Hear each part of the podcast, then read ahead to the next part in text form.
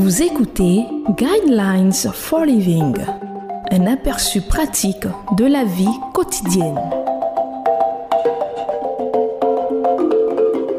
Bienvenue à votre émission Le Guide de la vie. Le thème que nous allons aborder dans cette émission est 7 antidotes contre le stress. Je suis l'alpha et l'oméga, le premier et le dernier, le commencement et la fin. Apocalypse chapitre 22, verset 13. Désirez-vous découvrir quelques conseils pour gérer le stress?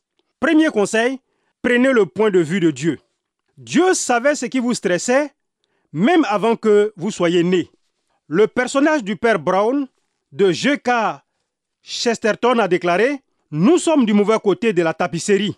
Oui, nous voyons l'envers de la tapisserie où tout semble de travers, mais Dieu voit ce qu'il est en train de crier dans nos vies. Il est au contrôle de la situation et il promet dans Ésaïe chapitre 41 verset 10, Je te fortifie, je viens à ton secours, je te soutiens par ma main droite, ma main de la justice. Deuxième conseil, faites de votre relation avec Dieu une encre qui maintienne de façon stable le navire de votre vie. Hébreu chapitre 6 verset 9 parle de la foi comme étant l'encre de l'âme à la fois sûre et inébranlable.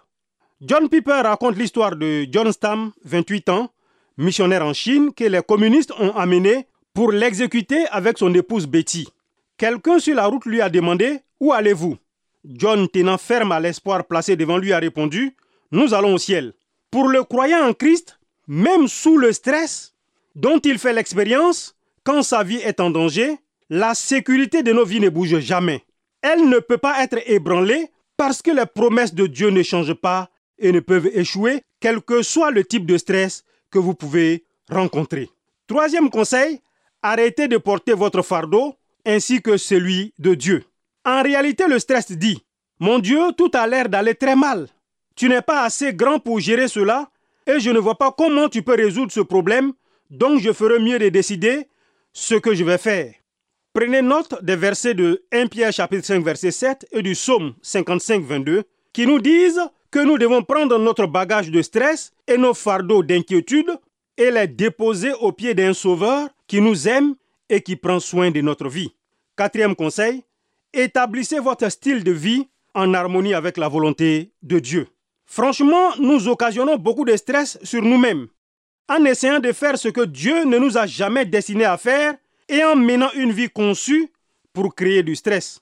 Si votre vie n'est pas en harmonie avec ce que Dieu attend de vous, vous êtes le seul à pouvoir y remédier.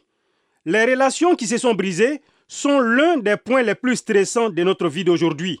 Et vous, mon ami, êtes le seul au monde à pouvoir faire quoi que ce soit à ce sujet. Cinquième conseil, changez votre emploi du temps qui est surchargé. Changez votre charge de travail.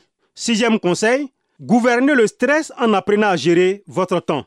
Souvent, nous créons du stress pour nous-mêmes parce que nous ne planifions pas assez à l'avance. Vous devez apprendre à éliminer le stress en planifiant et en gérant mieux votre temps.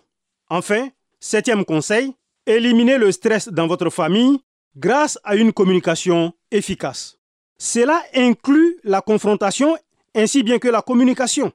Considérant que la confrontation est négative, nous avons tendance à éviter de traiter des problèmes qui ne cesse de s'accumuler et nous finissons par ressentir la pression et le stress.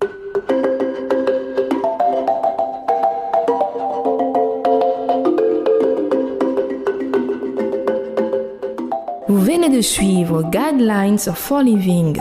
Pour en savoir plus sur l'émission, veuillez contacter la station que vous écoutez.